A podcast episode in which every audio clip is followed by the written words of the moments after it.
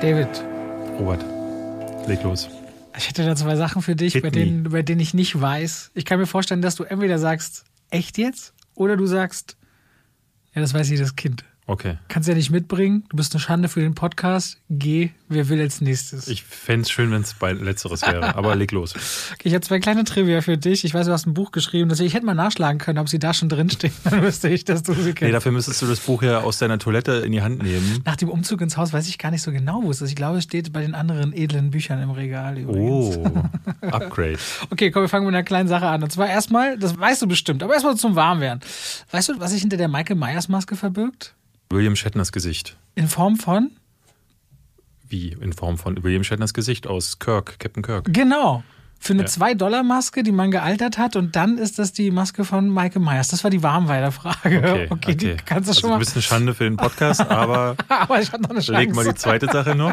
Eine zweite Sache, die ich wirklich mochte, aber, Aber willst du es noch ein bisschen ausschmücken? Weil es war ja so, dass John Carpenter, der Halloween gedreht hat, der hatte halt kein Geld, nichts. Ja. Und dann, ich weiß gar nicht mehr, was der Plan ursprünglich war, ob sie eine Maske hatten und die dann irgendwie nicht hingehauen hat, aber sie mussten auf jeden Fall schnell was Billiges ranbekommen. Und dann sind wir einfach in den Laden, haben gesagt, äh, da hinten hängen Star Trek-Masken, lass die von Captain Kirk nehmen und haben die dann gebleicht und ein bisschen, äh, Für 2 Dollar. ja. Für 2 Dollar. Das andere Ding ist, wo wir gerade so beim Thema Geld und Konsum waren, äh, Fight Club. Kennst du sicherlich. Schon mal gehört, Großes ja. Thema, Konsumkritik und alles, was Ja. drum und dran ist. Und David Fincher, weißt du, mit welcher Marke er in Fight Club jede Szene bestückt? Warum weißt du das alles? Ich weiß das nicht. Also Ich erstens, erzähl's gestern, ich hab's, ich hab's Leuten erzählt und alle so, echt, echt, echt, meine Frau so, das haben sie nicht gewusst. Und äh, du sitzt hier und weißt das. Lass mich kurz erzählen. Okay. David Fincher ist in den 80er Jahren nach Los Angeles gezogen. Es gab irgendwie nie guten Kaffee irgendwo. Und Starbucks äh, fing damals aber an aufzuploppen in Los Angeles. Die Simpsons haben das ja in meiner Folge auch aufgegriffen. Dass an jeder Ecke zwei, drei Starbucks dann irgendwann waren. Guter Kaffee für ihn. Übrigens kann ich dir mal diese Doku über Starbucks. Kennst du die ungefiltert? Arte-Doku ungefiltert über Starbucks. Sehr, sehr spannend. interessant. Und ursprünglich war das Logo mal barbusig bei Starbucks auch, bis es als echt? Franchise aufgekauft wurde. Ja, war eine Meerjungfrau, die oben barbusig war.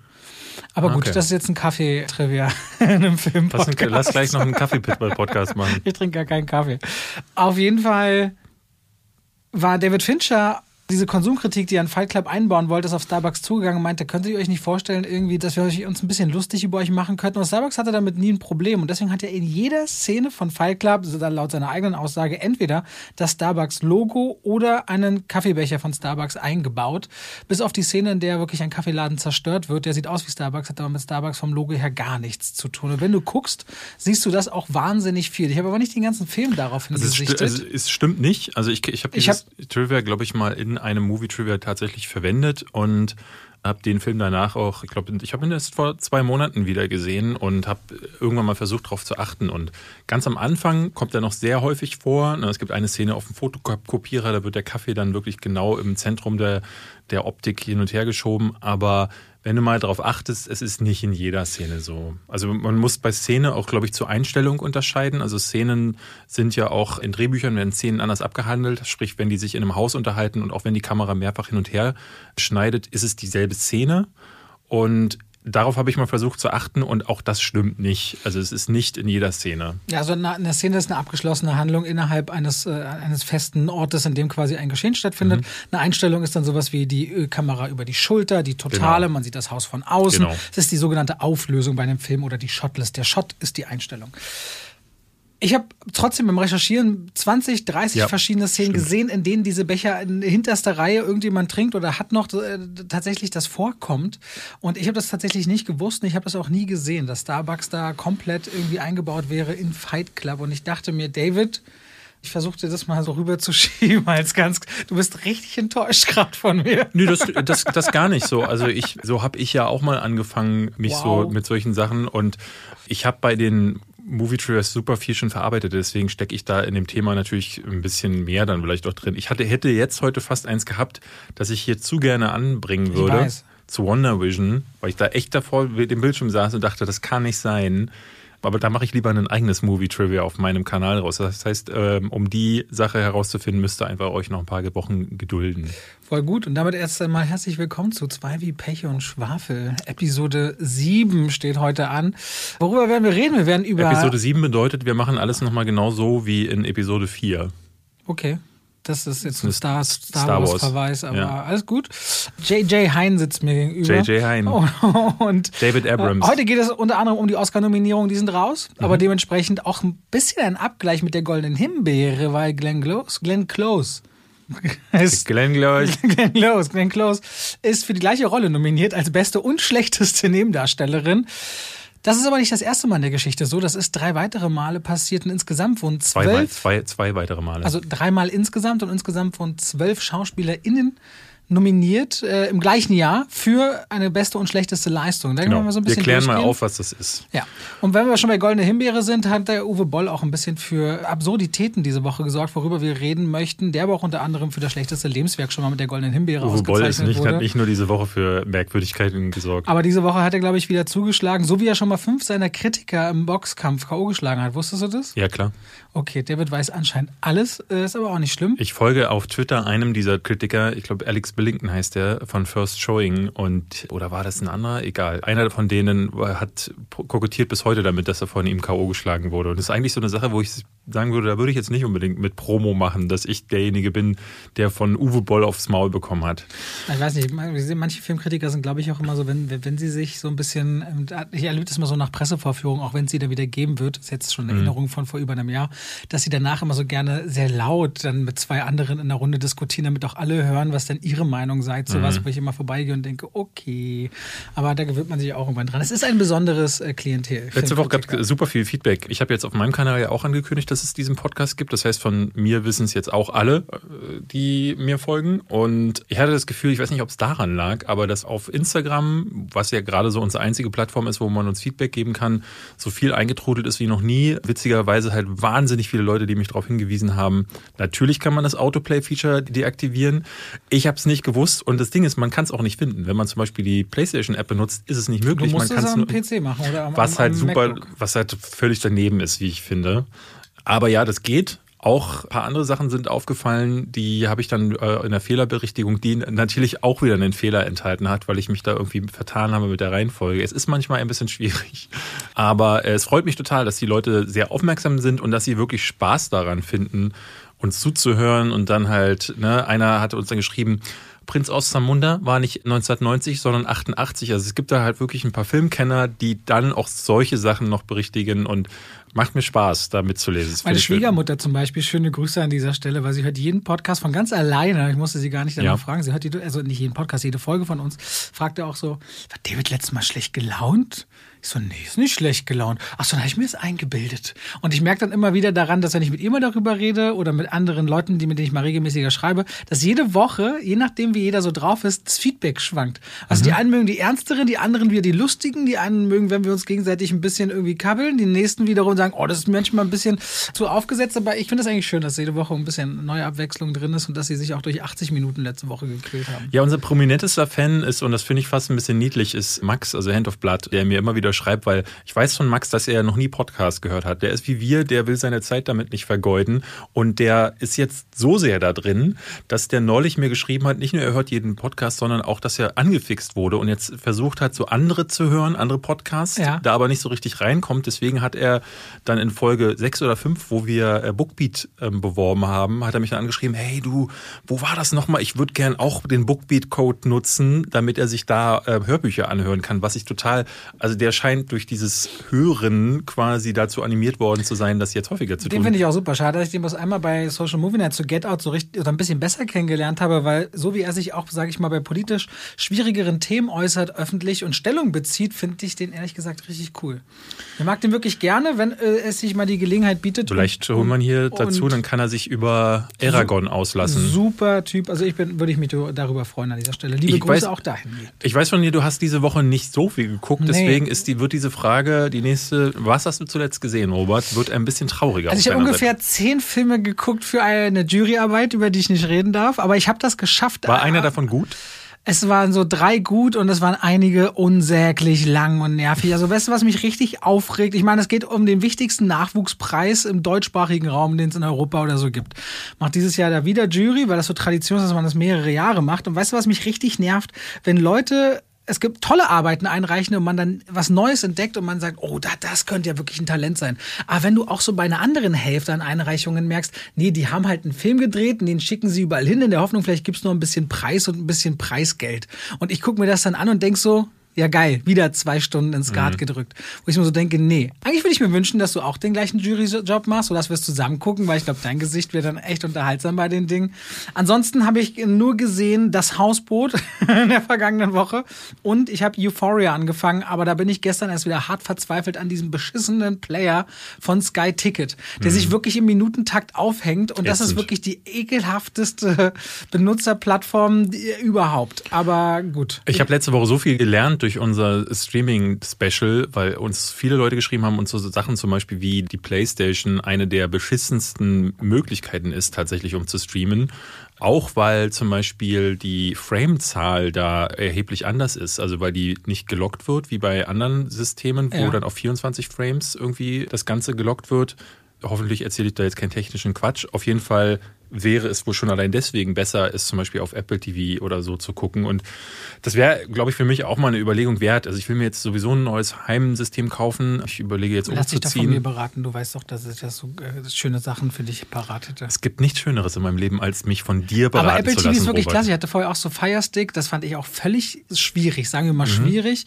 Und es gibt ja verschiedene Box-Systeme, aber ich finde Apple TV ist einfach so smooth. Vor allem solltest ja. du eh ein iPhone haben, was du hast.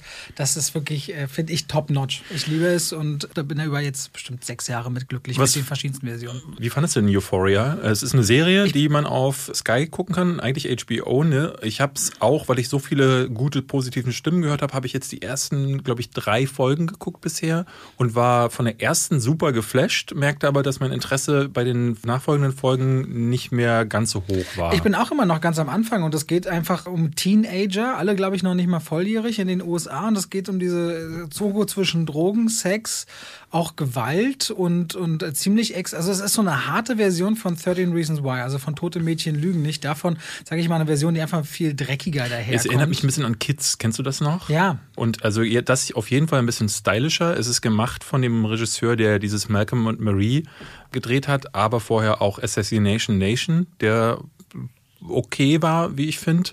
Der hat aber so einen gewissen Style und in Euphoria kommt der sehr gut zur Geltung. Ich finde, Zendaya spielt richtig, richtig gut in Euphoria.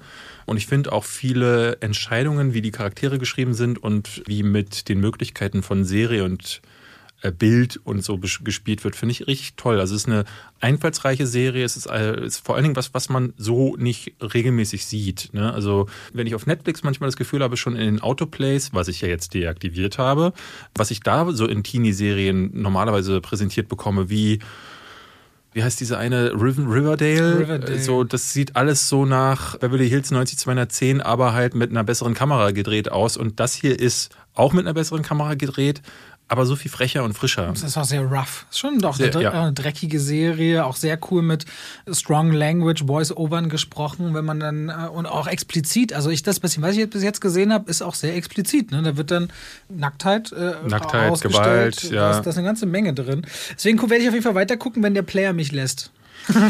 Der versteckte Diss. Ja, das Ding ist halt, wie könnte ich es jetzt anders gucken? Also ganz oft hängst du ja, du, nicht, kannst ja. es on demand oder irgendwo leistest du dir die ganzen Staffeln, aber wozu hast du dann einen Streaming-Anbieter? Und wenn du es auf Blu-ray oder so haben wolltest, musst du oft ziemlich lange warten. Das ist richtig. Und ja. das ist ein bisschen schwierig. Du hattest aber unter anderem noch was gesehen, worüber wir reden wollten. Ent, was heißt endlich? Ein, äh, du guckst jetzt so. Erinnerst du dich nicht? Doch, doch klar erinnere so. ich mich. Ich dachte, du willst noch ein bisschen mehr davon erzählen, aber es wirkt so, als nee, würdest bin, du gerade so ein bisschen durch. Der Player hängt gerade bei einer. Nee, nee, der Player hängt bei Folge 1 und 10 Minuten. Du bist weiter als ich. Ach so, okay. Deswegen, du, alles, was du gesagt hast, ist wahrscheinlich schon einfach mehr als ich. Aber dann lass doch in den nächsten Wochen nochmal drauf zurückkommen, wenn du schon ein bisschen weiter bist und ich dann vielleicht auch durchgeguckt habe, dann können wir nochmal. Also, ich kann jetzt schon mal von mir aus sagen, Euphoria ist auf jeden Fall, obwohl ich nicht viel Serien gucke, was, wo ich weiterschauen werde, weil es mich auf jeden Fall gehuckt hat. Ich habe mir auch übrigens in meinem Upload-Kalender ein paar Sachen immer notiert aufgrund deines Inputs. Willst du mal wissen, welche Filme es in meine zukünftigen Upload-Kalender schon mal geschafft haben? Hau raus. Captive State bis jetzt für den 22. März geplant, aber keine Garantie. Ein Tag später Sorry to Bother You und am 27. März steht gerade Wolfwalkers drin bei mir. Ah, okay. Ja, den so. musst du auf jeden Fall noch gucken. Das sind schon mal drei Sachen, wo ich denke, und dann muss ich mir äh, Braindead noch reinschreiben und dann gucke ich mal. Mich hat ein Zuhörer neulich angeschrieben, der meinte, er versucht gerade eine Blu-ray davon zu bekommen von Braindead, weil du das ja auf den Streaming-Angeboten auch nicht bekommst. Und es gibt noch gar keine Blu-ray, weil Peter Jackson da einen 4K-Master irgendwie erzeugen möchte. Es ist gar nicht so einfach, dass du den dir auch anguckst. Wenn du möchtest, könnte ich dir aber vielleicht, äh, kann sein, dass ich zu Hause eine Fassung habe. Schauen wir mal. Äh, ich habe geschaut, Promising Young Women, den hattest du ja schon Woman. vor. Nee, Women. Mit E, oder? Nee. Mit A? Das basiert auf einem Fall, der passiert ist mit einem Studenten tatsächlich. Das ist eine abgeleitete Geschichte davon und der hieß damals Promising Young Man, glaube ich. Aber ich bin schon dabei. Nochmal Woman mit A. Mit A. Ah, ich dachte, der heißt Women. Nee, okay, alles Woman. klar, Woman. Und basiert auf einem Fall, der tatsächlich auch mit einem Jungen passiert ist, an, an welchem College? Hier mit ST Stanford, glaube ich. Ah, okay. Und äh, die, davon ist, darauf basiert so ein bisschen diese Geschichte. Und, okay. der, und den hat man damals Promising Young Man genannt, in dem ah. Artikel. Und daher ist der Titel abgeleitet, Promising Young Woman. Einer der besten Filme, die ich dieses Jahr bisher gesehen habe, ist jetzt auch ganz frisch Oscar nominiert für den besten Film in der Auflistung mit drin.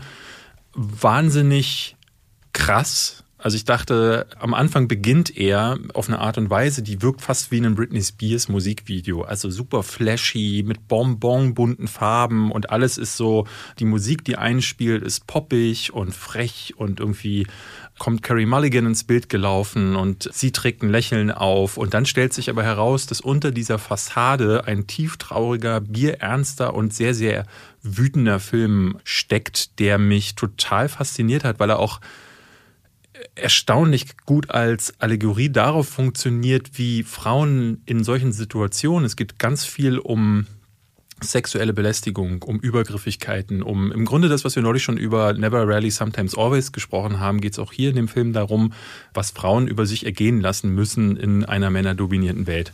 Und Frauen werden ja dann häufig noch dazu angehalten, lächel doch mal, ne? sich eine gute Miene zu bösem Spiel zu machen. Und ich fand das spektakulär, als ich bemerkte, dass dieser Film genau dasselbe macht. Nämlich in visueller Form, dass er gute Miene zu bösem Spiel macht. Das ist ein Film, der die ganze Zeit erst nicht erkennen lässt, was da dann noch auf dich zukommt. Und was da noch so kommt, habe ich nicht. Äh, es gab vorhersehbare Elemente an dem Film, wie sich die Figurenkonstellationen zum Teil entwickeln, aber wie das, wie er am Ende endet, konnte ich nicht voraussehen und muss sagen, das ist eins der stärksten Enden. Das ist jetzt für viele, wird das schon als Spoiler gelten, weil viele ja gerne komplett unvorbereitet in solche Sachen gehen, aber für mich stand das so doll heraus, dass es gar nicht ist schwer, das nicht zu erwähnen. Also ich, ich finde die zentrale Performance von Carrie Mulligan fand ich spektakulär. Ich fand aber, dass die Figuren ganz häufig mir zu kühl, zu rational waren. Dadurch fehlte mir so ein bisschen der emotionale Zugang und erst als es am Ende dann so richtig knallte, merkte ich, okay, ich bin total gepackt, ich bin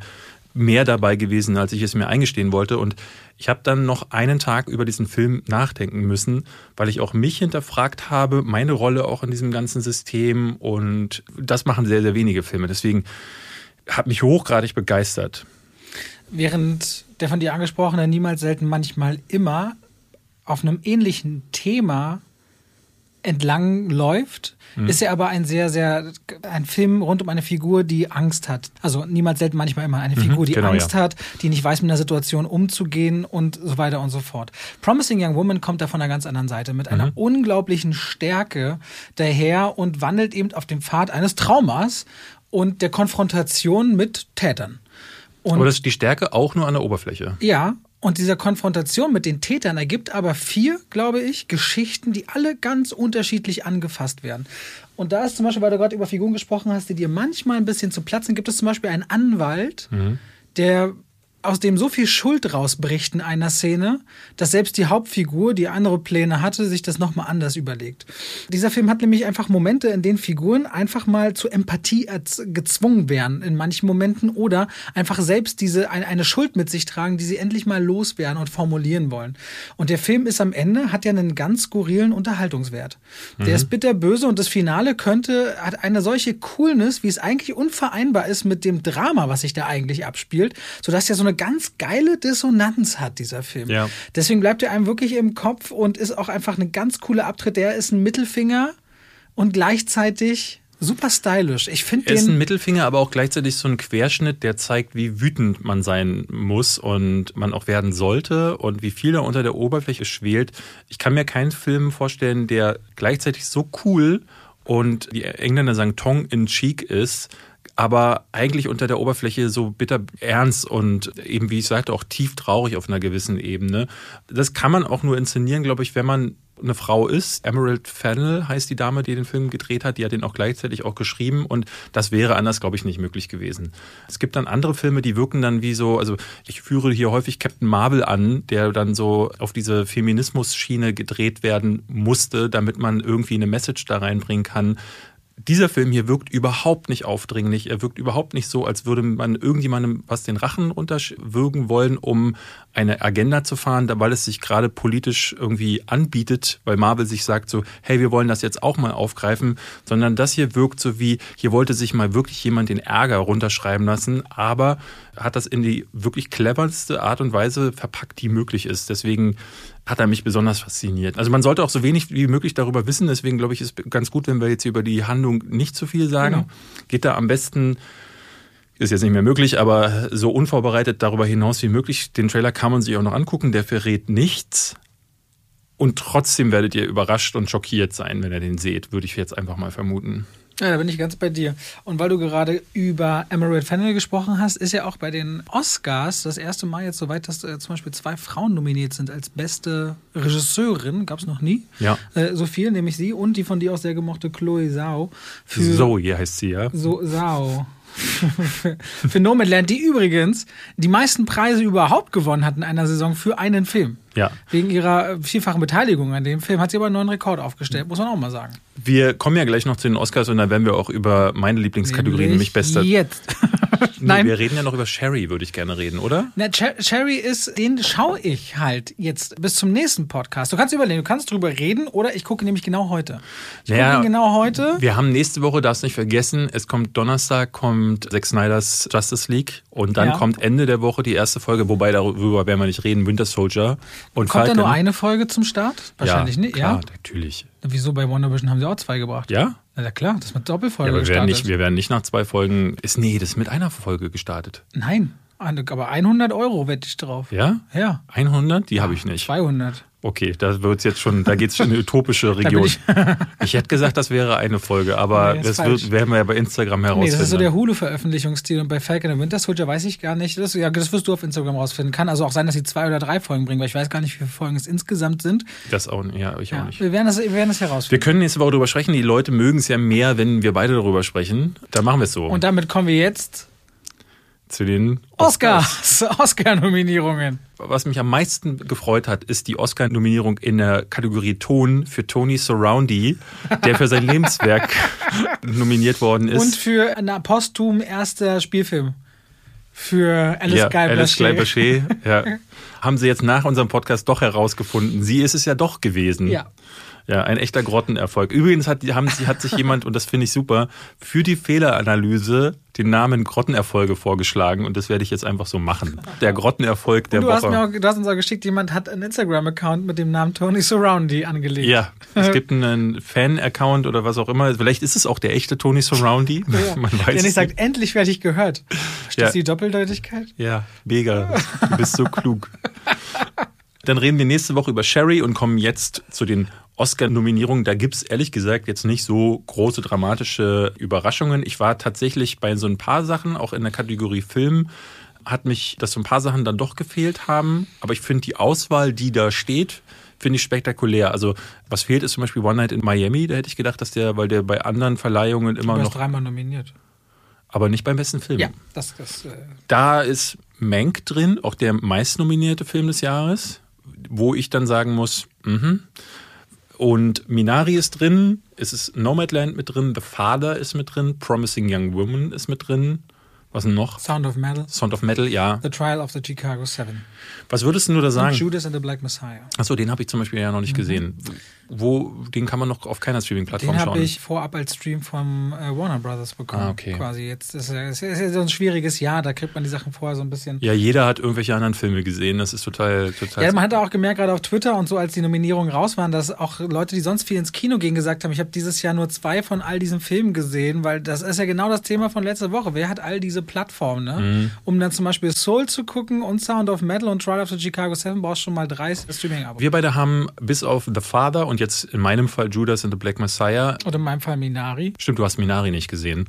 Aber damit haben wir ja beide fast alle Filme gesehen. Alle mehrfach nominiert, ja. Was wäre dein Pick in dieser Kategorie? Weil ich habe gestern lange über, ich habe gestern lange überlegt und dachte so, oh, ich kann es gar nicht sagen, weil ich fand Nomadland und Minari zwar sehr stark und auch Promising Young Women, aber die sind alle irgendwo gleich auf. Für mich gab es da nicht diesen Breakout-Super-Hit. Also was mir auf jeden Fall aufgefallen ist, ist, dass es definitiv nicht Mank ist.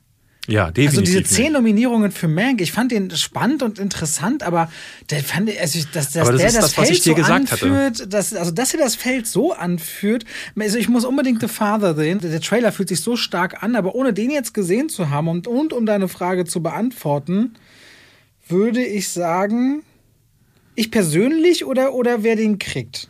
Du kannst ja beides nennen. Also ich persönlich würde Promising, nein, das ist einfach zu uns, nee.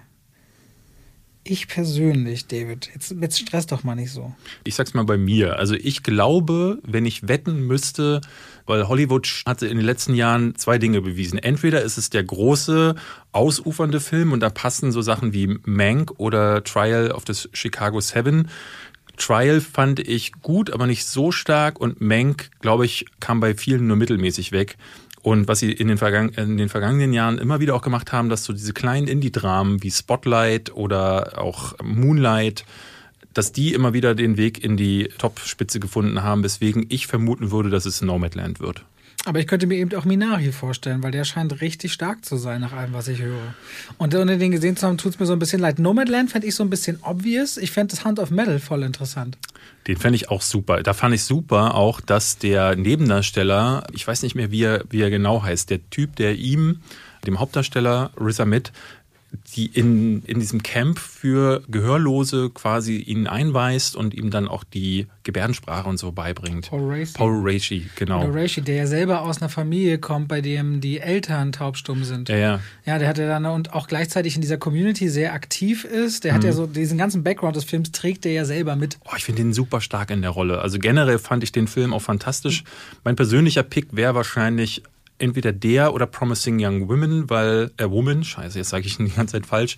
Aber Sound of Metal fand ich, glaube ich, richtig gut. Und ich muss gestehen, ich bin auch ein bisschen enttäuscht, dass Soul nicht in der Liste aufgeführt ist, weil auch wenn er als Animationsfilm ähm, aufgeführt wurde, das gab es ja in der Vergangenheit auch, dass so Doppelnominierungen passierten. Und ich glaube, dann wäre sogar Soul mein Film des Jahres gewesen. Kann ich verstehen, dass du das sagst. Aber es ist und bleibt ja auch ein so ungewöhnliches Jahr im Rückblick, weil egal ja, welchen super. Film man gesehen hat, du hast bei keinem diesen Kinomoment Erinnerungen, hm. wo ich das Gefühl habe, das war noch, also du weißt ja, im Kino wirkt ja. das alles anders, weil für mich bleibt die coolste Kinoerfahrung des letzten Jahres immer noch The Gentleman. Ich glaube also bei The Gentleman fand ich super. Gut, geil. aber da bist du dann natürlich auch so ein bisschen biased, weil in dem Fall, es war eine Social Movie Night. Nee, ich habe ihn ja vorher alleine im Soho-Haus gesehen, sechs Wochen vorher, als ich ihn das erste Mal gesehen habe. Nicht die Social Movie Night. Aber was ich ganz cool finde an dieser Oscarverleihung oder an der Preissaison ist so ein bisschen, dass es diesmal wirklich um die Filme geht. Weil was normalerweise auch passiert ist, dass du immer so auch so einen gewissen Hype, der mitschwappt mit den Filmen. Ne? Film, Film wurde groß, weil er auf Festivals durchgereicht wurde. Du hast von einem Joker Monate davor gehört und es gab so tausende Stimmen online. Jeder hatte so seine Meinung zu den Oscars. Und das gibt es diesmal nicht, weil gefühlt jeder hat so zwei, drei Filme davon gesehen, aber die wenigsten alle. Und selbst die Cineasten haben gerade so Probleme, an jede, jede Sichtung zu kommen, weil, ne, wie im Fall von Judas in the Black Messiah, braucht man halt irgendwelche Presselinks vorher oder bei Minari so. Und das ist halt total schwierig und deswegen habe ich das Gefühl, Jetzt geht es wirklich darum, um die Filme ohne den Kontext, wie sehr ist die Welt auf diese Filme ausgerastet. Das finde ich, find ich tatsächlich sehr erfrischend, muss ich sagen. Ist auf jeden Fall anders. Macht das Ganze irgendwie, lässt es mal wieder künstlerischer wirken, auch wenn ich mir hoffentlich bei der Verleihung, da muss man sich ja dieses Jahr wahrscheinlich keinen Red Carpet anschauen mit äh, wer trägt das schönste Kleid des Abends und so. Ja. Ich bin gespannt. Jetzt gerade waren ja die Grammys auch diese Woche, da konnte man ja so ein Gefühl dafür kriegen, wie so eine Glanzveranstaltung aussieht, mhm. wenn sie es so ein bisschen äh, versuchen umzubauen. Ich bin gespannt, wie die Oscars dann aussehen. Na, sie ähm, machen es doppelt zweigeteilt zweigeteilt. 25. April. Die machen zweigeteilt. Es wird einmal, im, ich glaube, im Kodak Theater war das doch immer, wo sie es gemacht haben. Dolby Theater. Dolby Theater, Entschuldigung. Also und, es war früher das Kodak Theater. Ja, darin wird, glaube ich, die Moderation stattfinden mhm. und dann gibt es halt noch einen anderen Austragungsort. Also es ist irgendwie zweigeteilt und dann schauen wir mal, also ob das wieder so läuft wie bei den Golden Globes, wo die Leute zu Hause sitzen in ihrem Wohnzimmer und da irgendwann denn die Laudatio halten beziehungsweise die Dankesrede. Bin ich sehr gespannt. Wollen wir mal ein paar Kategorien durchgehen, wo von denen äh, du. Fände ich ganz spannend. Lass uns doch die großen durchgehen. Ich finde das eigentlich ganz interessant, wenn wir mal so ein paar Picks machen. Also mhm. bester Film, da bin ich, wie gesagt, ich finde, ich habe einfach, da ich Minari nicht gesehen habe und The Father und das für mich zwei große äh, Kandidaten wären, da kann ich nichts zu sagen. Beste Regie. Minari, Promising Young Woman, Mank, Der Rausch, habe ich auch nicht gesehen. Uh, Another Round ist das. Der Film mit Mats Mikkelsen. Habe ich nicht gesehen. Ähm, ich wollte mir tatsächlich die Tage angucken, bin aber noch nicht dazu gekommen. Der wird aber auch äh, viel gefeiert. Und Nomadland. Nomadland. Ich sag, das wird Nomadland. Das glaube ich auch. Wird auf jeden Fall eine Frau werden, allein schon, weil man merkt, auch hat es in den vergangenen Jahren immer wieder gemerkt, dass in den Jahren, wo es Kritik wegen einem bestimmten Thema gab, bezüglich Diversität oder so, dann hast du im nächsten Jahr dann auch definitiv dann einen Denzel Washington auf der Bühne gehabt oder äh, andere Rollen. Das ist längst überfällig. Ich finde super, dass zwei Frauen nominiert sind, aber man muss auch sagen, Chloe Zhao ist auch super stark in der Rolle. Ich muss bei. Ist auch für den gesamten asiatischen Raum so ein großes Thema gerade, ne? weil sie auch die erste Asiatin gleichzeitig ist, die nominiert ist. Und das finden wir auch nochmal bei den Darstellern dann später. Ja. Auch nochmal so ein Thema, weil sonst geht es ja immer so um Schwarz-Weiß äh, bei den Oscars. Aber genau. auch das ist jetzt nochmal eine ganz neue Ebene, die da auf dem Thema gerade mit dazu kommt dieses Jahr. Ja, wer würdest du sagen bei den Regisseuren? Bin ich auch dabei bei Chloe Zhao. Ich muss immer sagen, das ist ein Thema für mich äh, schon immer gewesen. Ich kann bei Regisseuren ganz schwer festmachen, was ist denn eigentlich die Leistung dahinter? Was ich mich immer frage ist, weil dass die einen Film zustande gebracht haben, das hat ja letzten Endes jeder geschafft. Auch ein Uwe Boll kriegt das jedes Mal hin. Ich wüsste gerne, warum jetzt ein Menk oder ein Nomadland oder ein Promising Young Woman auszeichnungswürdiger ist als andere Streifen, die im Jahr starten. Kannst du das sagen? Weil ich habe das nie so richtig verstanden. Ich weiß, dass ein Regisseur ja mehr der General am Set ist und viele Probleme abhandeln muss, aber davon bekommst du ja außen, als Außenstehender gar nichts mit. Also als Regisseurin, so wie äh, Sternchen. Ich komme ja früher so ein bisschen aus der Schauspielwelt auch.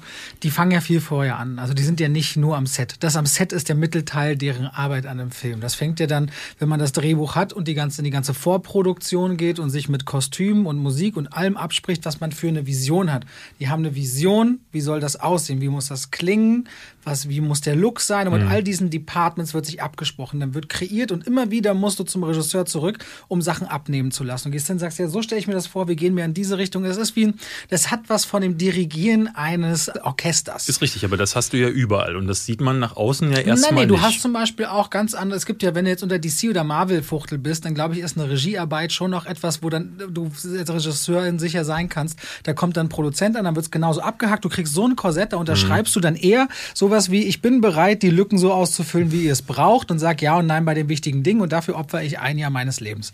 Das ist was anderes, als wenn du bei Nomadland natürlich dir dieses Leben aneignest, dir die Hauptdarstellerin dafür suchst und da so eintauchst und genau weißt, du machst deine Vision. Also ein klassischer Oscar-Contender aus der Sicht ist für mich immer sowas gewesen wie The Revenant, wo halt nicht Cuaron, sondern Inarito, wo der dann halt einfach Monate vorher schon dahin gefahren ist, um zu gucken, wo können sie das drehen. Oder auch, wenn wir bei Alfonso Cuaron sind, bei Gravity, der ja Jahre damit verbracht hat, die Technik und diese, diese ganzen Problematiken, die mit Gravity zu tun haben, zu entwickeln. Und ja, der Tarantino, der auf Uma Thurman, glaube ich, drei oder vier Jahre gewartet hat, wenn ich mich richtig erinnere, um Kill Na gut, auf jemanden warten ist für mich noch keine Regieleistung. Na, wenn aber, aber jemand das Drehbuch und einer wie er, der auch noch so irre ist und wirklich jedes und alles ja genau umgesetzt haben will und dann sagt, ich drehe es nur mit dieser Person als Hauptfigur und mache diesen Film sonst nicht, ist auch auch schon ungewöhnlich, weil sonst wird einfach umbesetzt und weiter geht's. Ich sage ja auch nur, das ist ein Beispiel einer Hingabe, die kann in viele Richtungen gehen. Wir sollten uns nicht so lange aufhalten und äh, kommen wir mal zu den, äh, zu den Darsteller. Ähm. Bester Hauptdarsteller, du willst bestimmt Riz Ahmed für Sound of ja, Metal. Ja, ich will ihn, aber ich weiß, dass es Chadwick Boseman sein wird. Chadwick Boseman und Anthony Hopkins werden sie dann mit dem Lebenswerk vertrösten in einem der kommenden Jahre, vermute ich mal. Wenn das deine beste Leistung für The Father sein sollte, wie du in den letzten Folgen immer wieder mal angedeutet hast. Wer ist noch nominiert? Wir hätten noch Gary Oldman für Mank. Gary äh, Oldman hat erst nee. für dunkelste Stunde bekommen. Das äh, sehe ich überhaupt nicht. Und da schlägt auch in diese Richtung die Academy. Und dann hätten wir Stephen Wen, wenn er so ausgesprochen wird, dann entschuldigt bitte für Minari, wo wir Wurzeln schlagen. Und das ist eben auch diese Nominierung, wo ich meinte, dass es sehr ungewöhnlich ist, äh, für die Academy bisher aus dem asiatischen Raum jemand in dieser Kategorie zu haben. Wenn du dir jetzt Sorry to Bother You anguckst, wirst du Stephen, ich, ich sage immer Join, aber Yuen klingt besser wird er dir da auffallen, ich habe äh, vor zwei Jahren einen koreanischen Film namens Burning gesehen, der auch fantastisch war. Da spielt er auch ganz großartig drin. Der Burning habe ich nicht gesehen. Das war diese Freundschaft, äh, das, diese Dreiecksbeziehung, Dreiecksbeziehung und der, der genau. kommt, der fackelt gerne Sachen ab. Ne? Exakt, ne? genau, ja. Mhm. Den kann man, den kann ich nur empfehlen. Der wurde doch von der Indie-Kritik durchgefeiert. Also der ist abseits von Walking Dead, hat er eine Karriere hingelegt, wo ich es einfach großartig finde, dass das jetzt von den Preisverleihern quasi angenommen wird und quasi auch ihm da was zurückgegeben wird für. Chadwick Boseman, denkst, denkst du also genauso wie ich, aber ich glaube, ich finde es auch, verdient an der Stelle. Und äh, Anthony Hopkins. Ja, unverdient ist es definitiv nicht. Ich glaube, mein persönlicher Wunsch wäre jemand anders. Beste Hauptdarstellerin, Viola Davis für Man Rainey's Black Bottom. Die ist immer stark. Also, der muss man wirklich sagen, eine der besten Schauspielerinnen, die es aktuell gibt. Andra Day für United States vs. Billie Holiday. Die hatte ja schon den Golden Globe gewonnen und ehrlich gesagt weiß ich gar nichts davon. Ich weiß nicht mehr, wer sie ist. Andra Day habe ich noch nie gehört äh, ist die Geschichte, sie spielt äh, Billie Holiday Anfang im ersten Hälfte 20. Jahrhundert Aha. und macht einen Song und hat sowohl unter der schwarzen als auch der weißen Bevölkerung einen Haufen Fans und macht einen Song, der heißt, glaube ich, Strange Fruit. Aha. Und es hat gleichzeitig ein Drogenproblem und die Behörden, schrägstrich das FBI, machen Jagd auf ah, sie. Okay, also. Das ist auch eine Geschichte, ist, das ist ein Biopic und Musikdrama. Gesehen habe ich es aber auch noch nicht. Ähm, wir hätten noch Vanessa Kirby, Pieces of a Woman. Das mhm. ist mein Pick. Wäre dein Pick? Mein Pieces of a Woman, fantastisch. Hast du ihn gesehen? Na klar, habe ich ihn gesehen. Ah, diese ganze Opening-Sequenz, klar. Du, ich glaube, du gehst auf Francis, gehst ich, auf Francis ich, McDormand ich, für Nomadland oder Carrie Mulligan für Promising Young Woman? Ich gehe erstmal auf Pieces of a Woman an. Ich finde, sie ist super stark am Anfang und gegen Ende gibt eine Szene mit ihrer Mutter, wo Vanessa Kirby komplett ins Klo für mich greift. Ich weil finde, die, aber auch nur, weil die Mutter so gigantisch ist in der Szene, oder? Ja, aber das heißt ja nicht, dass du deine Schauspielleistung plötzlich im Klo Na, Ich finde manchmal, wenn Leute so, dreht sich, ne, die Szene, über die du gerade sprichst, da bleibt die Mutter bleibt die ganze Zeit so kühl und in diesem Moment bricht so viel raus, dass. Das, dass, dass Vanessa Redgrave, glaube ich, ist das gewesen. Also so viel in mir passiert in dieser Szene bei Pieces of a Woman, den man übrigens für alle, die mitschreiben und sehen wollen, auf äh, Netflix schauen kann. Mhm. Mit Charles Buff auch unter anderem. Der für auch die Goldene Himbeere nominiert ist, kommen wir auch gleich dazu. Die, äh, dieser Szene finde ich eigentlich nicht, dass sie irgendwie abkacken würde, sondern einfach nur dadurch, dass sowohl schauspielerisch als auch die Rolle in ihrer Veranlagung sich so stark dreht der Mutter, dass auf einmal ein ganz anderes Bild ergibt und daraus vielleicht eine andere Sichtweise entsteht. Ich fand, schlecht fand ich sie alle mal, also Schle. Ja, nee, in, der, in dem Moment fand ich sie regelrecht nicht gut, muss ich sagen. Und das, deswegen, also für mich ist es Frances McDormand, weil die auch, also Nomadland ist generell super naturalistisch und damit meine ich am ehesten, dass du dieser Frau nicht anmerkst, dass sie gerade eine Rolle spielt, sondern du, du hast das Gefühl, dass Frances McDormand, gut, man muss sagen, sie ist, hat ja auch eine Zeit im Trailer gelebt, aber ich habe das Gefühl gehabt, da ist eine Nomadin und zufällig war jemand mit der Kamera da und hat sie abgefilmt. Also Frances McDormand verschwindet aber in dieser vermute, Rolle. Die Academy sagt an der Stelle nach Three Billboards Outside Ebbing, Missouri muss die Pause ein bisschen länger sein. Würde glaub ich vermuten, glaube ich nicht. Also ich finde, sie okay. hat den verdient. Also für mich ist es McDormand. Ja, ich denke, es wird. Okay, wenn wir Und könnte Carey sein, Mulligan fand sein. ich auch super stark, aber mit McDormand Das wird besser. sich die Academy nicht trauen bei dem. Das, dafür ist sie immer noch nicht reif genug, glaube ich. Für Kann den sein. Film, ich glaube, Promising Young Woman wird leider ziemlich leer ausgehen. Habe ich Angst vor, vermute ich irgendwie. Kann gut sein, ja. Wahrscheinlich, weil viele aber auch, die da in der Academy sind, sagen: Oh, Moment, da hat jemand meine Lebensgeschichte mit verfilmt. Bester Nebendarsteller: Paul Racy, Sound of Metal. Mhm. Keith Stanfield, Judas and the Black Messiah, genauso wie Daniel Kaluuya. Also beide Hauptfiguren aus Judas and the Black Messiah sind beide als beste Nebendarsteller. Den hast du gesehen, da muss ich sagen, muss ich passen, weil habe ich noch nicht Ich glaube, ich muss dir da mal einen Link besorgen. Bitte, ich. gerne. Leslie Odom Jr. für One Night in Miami. Hast du den eigentlich geguckt? Auch nicht geschaut, nein. Den fand ich ehrlich gesagt gut. Ne? Weißt du, worum es darin geht? vier historische Persönlichkeiten, Muhammad Ali. Äh, Der noch Cassius Clay heißt in dem Moment, ja. Malcolm X und Sam Cooke und ein NBA-Star, irgendwas Brown. Er heißt wirklich Brown. Das, Okay. ist, das, das ist, wie es ist. Und der Film hat eine. Ich würde dir das so gerne spoilern, aber irgendwie würde ich dir auch den Mach Film mal kaputt nicht. machen. Er hat eine so starke Szene am Anfang, die die ganze Tonalität für den Rest, da bleibt dir was im Halse stecken. Gib mal One Night in Miami, wenn du Zeit hast, die ersten zehn Minuten. okay, bei Amazon, bei Amazon kann man den ja gucken. Eine, ne? eine der vier Figuren besucht eine, eine alte, befreundete Familie. Okay. In dieser Sequenz passiert was, wo ich dachte, what? Und Okay, da war ich, musste ich den Film sehen. Äh, Amazon Prime. Ja. Gut. Ich sehe beides nicht mehr. Ich bin mit Judas and the Black Messiah nicht so richtig warm geworden, Ah, okay. tatsächlich mit dem Film. Also hier würde ich es tatsächlich Sound of Metal total gerne gönnen. Wer war denn der Letzte in der Kategorie? Das war Keith Stanfield, auch Judas and the Black Messiah. Die haben Paul Racy, zweimal Judas and the Black Messiah, Leslie Odom Jr. und One Night in Miami und Sasha Baron Cohen. Ah, okay. The of the Cohen. Chicago Seven. Ich könnte mir vorstellen, dass es Cohen macht, weil er dann so ein bisschen auch für Borat mit nominiert ist. Das ist so ein bisschen sein Jahr gewesen, muss man sagen. Äh, Ich fand von den Filmen, die ich jetzt gesehen habe, fand ich Paul Raci stärker. Aber ich würde Sasha Baron Cohen wünschen. Aber ich finde auch Daniel Kaluuya und äh, Lakeith Stanfield finde ich erstklassig. Ich mag den sehr, sehr gern. Der hat ja auch in Get Out äh, mitgespielt oder auch in Sorry to Bother You. Finde ich Ja, deswegen habe ich ihn auch noch mal mit dem Film dann notiert, als ich Ja. das dann auch mal gesehen habe. Beste Nebendarstellerin hätten wir Maria Bakalova, Borat Anschluss Movie-Film. Habe ich nicht geguckt. Hast du wirklich nicht gesehen? Nein, interessiert mich nicht. Okay, dann hätten wir Glenn Close für Hillbilly Elegy. Ja, reden wir gleich nochmal drüber. Ich habe über Hillbilly Elegy wirklich nur Komplettverrisse gelesen. Das muss ein grausamer Film sein. Wenn man den Trailer bei Netflix guckt, kommt einem wirklich auch ein bisschen die Kotze hoch. Aber ihre, ich meine, Glenn Close spielt seit Jahren super stark. Zuletzt auch nominiert für, wie hieß dieser Film, wo sie die Frau des äh, von so einem Professor spielt, der sie dann irgendwie für eine jüngere Frau verlässt. Da war sie auch nominiert, vor zwei Jahren, glaube ich, war das. Habe ich nicht mehr auf dem Schirm, tatsächlich, tut mir leid. Amanda Seyfried für Mank, Olivia Colman für The Father und Yon Yui Cheong für Minari. Äh, Die war gut in Minari. Ich finde, Olivia Colman ist eine der besten Darstellerinnen, die es gibt. Der würde ich es auch tatsächlich wünschen, aber ich glaube, hier habe ich zu wenig gesehen, um da ein Urteil Das ist bei mir abzuliefern. tatsächlich auch, also ich bin da sehr. Also wem wer es nicht verdient hat, ist für mich aber auf jeden Fall Amanda Seyfried. Also ich bin äh, der Vermutung, man sieht im Trailer schon, dass es Olivia Colman wird. Also ich habe nur den Trailer gesehen von The Father, aber im Vergleich zu dem, was ich sonst da gesehen habe an den anderen Filmen, außer Minari, würde ich vermuten, Olivia Colman. Wir hatten bei den Globes gewonnen. Weiß ich nicht mehr. Kann ich, kann ich für dich recherchieren, wenn du willst? Machen wir am besten nicht jetzt. Lass uns weiter, auch. Willst du weitergehen. noch andere Kategorien? Weil jetzt wird es dann ein bisschen technischer, Drehbuch und so. Wir können, glaube ich, noch darüber sprechen, dass bei den ausländischen Filmen ist Another Round auf jeden Fall so ein Titel, der hochgehandelt wird mit Mat- Mats Mikkelsen.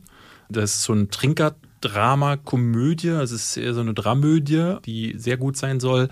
Ich glaube, bei den Animationsfilmen können wir noch erwähnen, dass Soul und Wolfwalkers beide nominiert sind. Aber ich denke, gegen Soul wird gar nichts kommen. Ich denke auch nicht. Ich fand Wolfwalkers ganz toll stark, aber ich, äh, ich finde Soul ist besser als Aber da muss man sich auch überlegen, anderen. die bunte Seite des Mondes saß schon auf Netflix, okay vom Look aus, aber der Film hat nicht viel gerissen.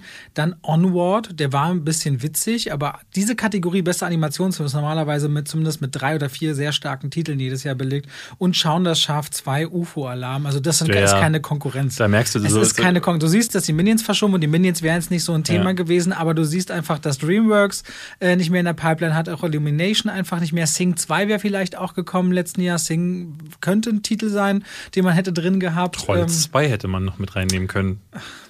Als äh, Film, der die Streaming-Plattformen quasi äh, revolutioniert hat. Ich finde interess- äh, wichtig, noch Tenet nochmal zu erwähnen, weil ich äh, Tenet in vielen Überschriften las und dann gesehen habe, dass sie genau eine äh, Nominierung, glaube für den Ton, zwei Nominierungen. zwei Nominierungen. Ja. Das sind schon zwei zu viel, meiner Meinung nach. Aber Ton dürfen die auf gar keinen Fall bekommen, weil das war ein absolutes Desaster. Aber ich glaube, sie sind für die Effekte oder so nominiert, ne? Ich bin gerade dabei, äh, bin aber nicht so schnell, nochmal drauf zu gucken. Es sind zwei Nominierungen. David, das muss jetzt einfach mal reichen. Okay, weil der wurde ja durch die Bank weg für seine Tonabmischung kritisiert. Das wird, da kriegt ja Christopher Nolan immer auf den Sack. Und das befriedigt mich auch ehrlich gesagt ein bisschen, dass der Mann nicht schon wieder irgendwie in Sie haben irgendeiner... noch zwei Tonkategorien zusammengelegt. Vielleicht ist deswegen eine Nominierung weniger drin. Dies ist ja eine Änderung bei den Oscars, glaube ich, ab diesem Jahr, dass man äh, zwei Tonkategorien zusammengelegt hat und nur noch 23 Kategorien hat. ja, Sound, Schnitt und Sound. Am 25. April ist die Verleihung. Das ist traditionell ein Sonntag. Das heißt, in der Folge am 29. Mai, die auf äh, Juli, Mann, April, was los mit mir, da die online ihr ein Update wird, von uns. Da werden wir, wir dann drüber reden. Aber wir, was wir ganz witzig fanden, was wir beide nicht so auf dem Schirm hatten, ich habe nicht mitbekommen, dass die Goldene Himbeere, die Nominierungen auch rauskamen. Das ist traditionell immer so ein bisschen, glaube ich, eine Woche vor den Oscars. Ich muss aber sagen, ich habe da so ein bisschen. Ein Tag, immer am Abend Tag? vor den Oscars werden die Goldenen die Verleihung. Himbeeren. Die Verleihung. Verleihung. Aber die Nominierungen werden vorher bekannt Ja, das ist jetzt drei Tage vorher, glaube ich, gewesen. Am 12. März kam, äh, wenn ich mich richtig erinnere, die Nominierung für Und ich muss mittlerweile sagen, so, ey, ja, in den letzten Jahren ist die Goldene Himbeere ist halt auch eher zu so einer Witzveranstaltung geworden. Also es ist jetzt nicht so, dass da eine, eine unabhängige Jury da sitzt und Entscheidungen trifft, wo man sagt dann so, ja, sondern gerade bei die Leinwandpärchen sind immer so absurde ja, aber Konstellationen. Tatsächlich, als ich die gelesen habe, musste ich so an dich denken. Also die hätten, hättest auch du dir ausdenken können, die Leinwandpärchen. Ja, aber eben, deswegen bin ich auch kein Ausrichter eines äh, öffentlichen aber, aber Preises. Hast du dir das angeguckt? Ja, die, die, der die, Hund mit der Hund äh, aus Call of the Wild äh, das, der CGI-Hund mit äh, Harrison Ford zusammen ist nominiert. Das heißt, bei der Goldenen Himbeere jetzt wirklich nicht, müssen nicht zwei Menschen sein, sondern zwei Dinge aus einem Film, die so grausam zusammen waren, dass man sie als das schlechteste Leinwandpaar nominiert hat. Ja. Zum Beispiel auch Robert Downey Jr. und sein nicht überzeugender walisischer Akzent sind nominiert für Dr. Doolittle. Der Dr. Doolittle. Robert Downey Jr. ist auch als schlechter Hauptdarsteller, äh, schlechtester Hauptdarsteller ja, nominiert. Der ganze Film ist sechsmal nominiert. Ja. Was ich ein bisschen, also wir haben den ja gesehen und ich muss sagen, also gut war der nicht, aber er ist aber jetzt auch nicht auch der hart. schlechteste Film des Jahres. Also da gab es ganz andere. Äh Adam Sandler und seine Einfallspinselstimme in Yubi Halloween. Hast du Yubi Halloween gesehen? Ja, also das war wieder so ein richtiges Ding. Er hatte ja, er hatte ja gesagt, dass wenn der schwarze Diamant nicht bei den Oscars nominiert, also nicht gewinnen sollte, mhm. dann würde er den schlechtesten Film aller Zeiten drehen. Dann hat aber der Film keinen Oscar bekommen, aber Yubi Halloween war schon abgedreht. Das heißt, es war nicht seine Rache. Der schlechteste Film kommt noch. Adam Sandler hat versprochen, er wird den schlechtesten Film drehen, nur aus Frust. Ja, aber Yubi Halloween ist nah dran, sagen wir es mal so. Das ist Pipi Kaka Kotze. Ähm, dann hat er einen, ne, so er, er spricht halt die ganze Zeit so und dann ich so, ey, das ist euer Gag. Und also wirklich Suppe im Jahr in der Thermoskanne die ganze Zeit mit auf seinem Fahrrad. Ätzend, also wirklich ganz schlimmes. Ich musste die ganze Zeit an, gestern noch Scary Movie, Doofy, Officer Doofy aus Scary Aha. Movie, das war Yubi Halloween. Ja, aber so ein Gag, wo jeder andere sagen würde, so, hey, hm, das haben, den haben wir jetzt aber auch schon mal gemacht, lass mal nach fünf Minuten abbrechen. Da sagt der, okay, da kriegen wir 95 Minuten draus gesponnen. Aber der hat ja diese krassen Netflix-Exklusivdeals und verdient sich dumm und dämlich Adam Sandler mit Netflix. Ja, ja. Ach, ist leider alles, äh, alles super bitter. Aber interessanterweise, Glenn Close wurde für die gleiche Rolle nominiert, nämlich Hillbilly in Hillbilly Elegy als beste oder als beste Nebendarstellerin für die Oscars und schlechteste Nebendarstellerin für die Goldene Himbeere. Das ist so weird, dass wir gestern tatsächlich, ähm, wir hatten uns das hin und her geschickt und äh, beide so gesagt, so gab's das eigentlich schon mal? Also weil das natürlich total, wir, uns ist eingefallen zum Beispiel Sandra Bullock ist so ein Fall, den wir glaube ich beide gleich im Kopf hatten, die ja, ja auch persönlich da war. Die war nämlich nominiert nominiert für All About Steve. Ich weiß nicht mehr, wie der im Deutschen hieß, so eine Komödie, wo sie sich in Bradley Cooper verliebt. Und gleichzeitig war das das Jahr, wo sie den Oscar dann auch bekommen hatte für Blindzeit. Blindzeit. Ja. Und dann ist die doch tatsächlich auch hingegangen zur Goldenen Himbeere-Verleihung und hat eine ganze Wagenladung an DVDs von All About Steve dabei gehabt und hat die an die Publikumsmitglieder verteilt. Also da, die Eier musste auch erstmal haben. Das und da hatte, sie den, cool. da hatte sie den Oscar noch gar nicht. Aber ich nehme an, dass sie einfach äh, durch die vorherige Award-Season auch so viel Ego aufgebaut hatte, dass das irgendwie Sinn gemacht hat. Aber das sind zwei unterschiedliche Rollen gewesen. Also das ist, gab es nicht selten. Du hast vorhin gesagt, ähm, insgesamt zwölf, zwölf Mal. Glenn Close jetzt ist die zwölfte Schauspielerin, die im gleichen Jahr nominiert wurde für beste und schlechteste genau. Leistung und eine von drei Performances für den gleichen Film. Wir haben mal geguckt und zwar ähm, die eine Darstellerin ist Amy Irving gewesen, ich glaube, die da später ja auch als Regisseurin ähm, mhm. bekannt wurde, für den Film Jentel, die das Regiedebüt gewesen von Barbara Streisand. Und offenbar so gut und schlecht, dass man für den Oscar hätte nominiert werden können und eben auch für die Goldene Himbeere. Aber ich glaube, gewonnen hatten beide Kandidaten es nicht. Der andere war James Coco. Aber den Film weiß ich nicht. Der Film, da, Only When I Love. Kenne ich gar nicht. Nee, ne? oder warte mal. Jetzt muss ich mal gucken. Ja, Only When I Love. Only When I Love, habe ich noch nie gehört. Der ist auch sehr früh nominiert worden. Ich glaube, das ist Anfang der 80er Jahre und die Goldene Himbeere ist 81 gegründet worden, wenn mhm. ich mich nicht irre. Ich glaube, das ist eine 82er Geschichte. Aber damit also ist, Glenn Close, damit ist Glenn Close die Dame mit dem größten Namen, die bisher für dieselbe Rolle. Aber ich, ich, willst du noch andere Schauspieler ja, sag gerne. durchgehen? Also eine Sache, die sich durchzieht beim Recherchieren, was ich sehr lustig finde, ist, dass bei allen weiteren, die nominiert worden sind im gleichen Jahr, sie fast nie die Goldene Himbeere bekommen haben, weil fast immer Sylvester Stallone gewonnen hat. Ja. Der ist irgendwie 26 Mal nominiert gewesen. Und das Schöne bei ihm ist ja, er ist ja unter anderem auch tatsächlich 2000 und, äh, also er- als, als Creed rauskam, Mhm. war er ja Oscar nominiert und auch Goldene Himbeere nominiert. aber Creed. das war ja Also das, fast. er hat sie ja bekommen, also die, die Goldene Himbeere, als Redeemer Award. Ja. Es gibt bei der Goldenen Himbeere irgendwann, wenn jemand auf einmal, obwohl er nur Kacke gemacht hat, was richtig Gutes macht, den Redeemer Award, das ist der Wiedergutmachungspreis, wo sie sagen, Ja. oh doch, Ja. wir akzeptieren dich als Menschen in der Filmwelt. Und den hat Stallone dann für Creed bekommen tatsächlich, Ja. weswegen er auch in dem Jahr, aber der war vorher, ich glaube, insgesamt 26 Mal oder 20 Mal nominiert war er bis 2016. Und fast bei jedem Schauspieler oder Schauspielerin, die du durchgehst, kommt dann immer, ja, zum Glück Goldene Himbeere gab es in dem Jahr nicht für die Person, weil die hat Sylvester Stallone bekommen. Ja. Also das muss man, du musst es schaffen, erst mal 20 Mal nominiert zu sein in einem Preis, der seit 40 Jahren existiert. Ja. Insofern, also da sind einige interessante dabei. Eddie Redmayne zum Beispiel ist 2016 für The Danish Girl Nominiert gewesen. nominiert gewesen für den Oscar, aber auch als Bösewicht, als schlechter Bösewicht für Jupiter Ascending für die Goldene Himbeere Oh, war das beispielsweise. ein mieser Scheiß. Wobei Eddie Redmayne, von dem hält man ja eigentlich viel, wo man denkt, wie, Mhm. wie sehr kann einer ins Klo greifen und gleichzeitig was richtig Gutes auf die Beine stellen. Da sieht man aber auch, weil du gefragt hast, wie wichtig Regie, ist die Rolle von einem Regie, ja, Regisseur oder ja, einer ja. Regisseurin. Ey, Also da- auch Drehbuch. Ich glaube, das, was man den Leuten dann auf den Leib schneidert an Dialogen, also ich merke das immer wieder, selbst wenn ich mal so semi-professionell versucht habe zu Schauspielern, habe ich gemerkt, ja, in irgendwelchen Sketchen oder so, das liegt auch oft an den Texten. Und manchmal musst du Sachen sagen, die, da kannst du dich verbiegen, wie du willst. Also da musst du schon Profi sein, um die nicht scheiße wirken zu lassen.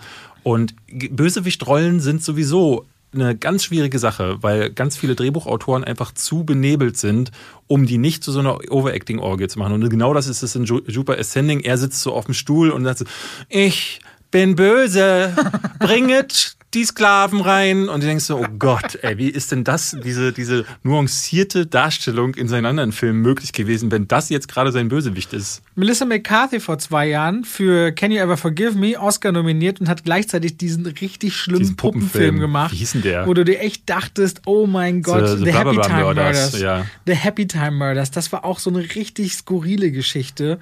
Rooney Mara war 2016 für Carol nominiert Hm. und gleichzeitig hat sie aber auch in dem Jahr bei Pan mitgemacht und ist da nominiert worden als äh, schlechte. Den habe ich gar nicht gesehen, muss ich sagen. Die, die, die Peter Pan-Variante. Alec Baldwin war 2004 für The Cooler nominiert als bester Nebendarsteller und äh, aber auch für die Goldene Himbeere für The Cat in the Hat. Gewonnen hat natürlich Sylvester Stallone für Spy Kids 3. das heißt, Obwohl The Cat in the Hat auch ganz dumme Scheiße ist. Also das ist ja der Film, der quasi Michael Myers, nee, Mike Myers, Entschuldigung, die Karriere gekostet hat, auch sagen viele. Also der The Love Guru und The Cat in the Hat sind die beiden Filme, die dafür gesorgt haben, dass Mike Myers einfach nur noch jetzt in Bohemian Rhapsody war er ja zu sehen Ja. und in, in Glorious Bastards, aber mehr als Nebenrolle geht bei dem nicht mehr, leider. Christopher Walken, Catch Me If You Can, hat der eine Nominierung 2003 für die Stimmt. Oscars Und gehabt. irgendwas ganz Kleines, ne? Äh, The Irgendwas Country Bears. kenne ich nicht. Kenne ich tatsächlich auch nicht. Es Die- ist immer witzig, wie solche großen Namen wie er, aber auch Ben Kingsley ist ja wirklich auch ein, das beste Beispiel. Ben Kingsley, der ja auch in Uwe Sir- Boll Produktion, Sir Ben Kingsley. Entschuldigung, in Uwe Boll Dr. Uwe Boll. Ach komm mal, geh weg. Literatur, Literaturwissenschaften schön. wollen, wir zu dem, wollen wir zu dem gleich mal kommen? Okay, ganz kurz noch Uma Thurman, Pulp Fiction und gleichzeitig ein Film namens Even Cowgirls Get the Blues. das ist das, als sie im gleichen Jahr, Jack Nicholson hat es auch erwischt. Man, muss man, Auch Jack Nicholson hat ganz viel Trash. Äh, Der hat am Anfang nur Roger Corman Filme gedreht und hat dann erst später den Bogen bekommen. Gibt also einige Beispiele. Ich dachte mir schon, bestimmt verwurste ich das noch in einem eigenen YouTube-Video auf meinem Kanal. Unbedingt. Und bei mir kommt jeden Tag ein neues. Nicht wie bei dir, dass jetzt einmal im Monat soll ja bei dir ein YouTube-Video kommen. Ich freue mich drauf, weil die haben immer eine sehr hohe Qualität. So ungefähr so, als hätte man die Qualität aller meiner Videos eines Monats genommen und nur das Gute rausgezogen und dann kommt was bei dir. Ach, Kannst du Robert, das als Lob verstehen, wie ich es meine, oder nicht? Es fällt mir schwer, sagen wir es mal so. Ich habe es aber gut gemeint. Kommen wir zu Dr. Uwe Boll. Dr. Uwe Boll ist sowieso ein Thema, das wir hier gerne, eigentlich können wir eine ganze Sendung über Dr. Uwe Boll machen, wobei du, glaube ich, nicht so äh, viel mit dich mit dessen Filmen auseinandergesetzt Ich habe jetzt ein bisschen hast, ne? gelesen und muss auch ein paar Mal lachen, äh, weil der ja auch so zwischen Restaurantbesitzer in Kanada und seinen Filmen und den Vorwürfen, dass äh, Steuergelder nutzen würde, der ist ja immer so hin und her. Und dann haben wir auch die halbe Filmbranche gebeten, er solle aufhören, Spielefilme zu machen. Und es gab so richtig Petitionen, die wollten, dass er, dass er aufhört, damit nicht die ganze Welt denkt, es gäbe keine guten Computerspiele, die man verfilmen könnte. Also der hat im Grunde, so wenn man so sein Studium und so liest, denkt man ja, okay, der hat Regie studiert, Doktor in Literaturwissenschaften, der müsste ja was können, aber verzapft einen Haufen Müll anscheinend. Der ist eine Ultrapfeife. Also der Typ ist menschlich, sagen wir mal zumindest bedenklich. Ich glaube, er ist halt ein harter Narzisst. Ich glaube auch, er hat eine narzisstische Persönlichkeitsstörung. Er ist als Regisseur komplett unfähig, also wirklich komplett. Es gibt Filme, die von ihm besser bewertet sind, aber selbst die find, empfinde ich als Verschwendung von Filmmaterial. Und das gerade so diese Spielverfilmungen, die er gemacht hat, die sind in die Kritik geraten, aber der hat über die Jahre auch noch deutlich mehr gemacht. Da kommen wir jetzt gleich dazu. Weshalb wir über ihn reden, ist erstmal ein anderer Punkt. Denn Uwe Boll war eigentlich ab 2016 von der Bildfläche verschwunden. Da hatte er seinen letzten Teil, den dritten Teil der Rampage-Trilogie gedreht. Ja, der Film mit ähm, The Rock, wo Monster die Wände hochklettern. Nee, es geht um einen Typen, der ausrastet und Amok läuft. Und dieses Typ rastet aus und läuft Amok ist so ein bisschen die persönliche Agenda von Uwe Boll, aber da kommen wir gleich dazu. Es geht jetzt in dem Fall darum, ihr werdet sicherlich alle mitbekommen letztes Jahr gab es ja diesen Terroranschlag oder Terror Aktion in Hanau. Jetzt gerade am 19. Februar ist es ein Jahr alt geworden, diese, diese Aktion. Viele haben dieser Sache auch, haben da irgendwie versucht daran zu erinnern. Damals sind neun Bürger von jemandem erschossen worden mit Migrationshintergrund. Deswegen ist es ein, ein rassistisch motivierter Terroranschlag Hat dann quasi noch seine gewesen. Mutter umgebracht und sich selbst. Genau. Ja. Und da hat sich jetzt Uwe Boll, der sich seit Jahren schon politisch engagiert und auch jemand ist, der super outspoken ist. Also der hat einen eigenen YouTube-Kanal namens Uwe Boll Raw. Kann ich jedem empfehlen, der mal, der mal gut ablachen möchte.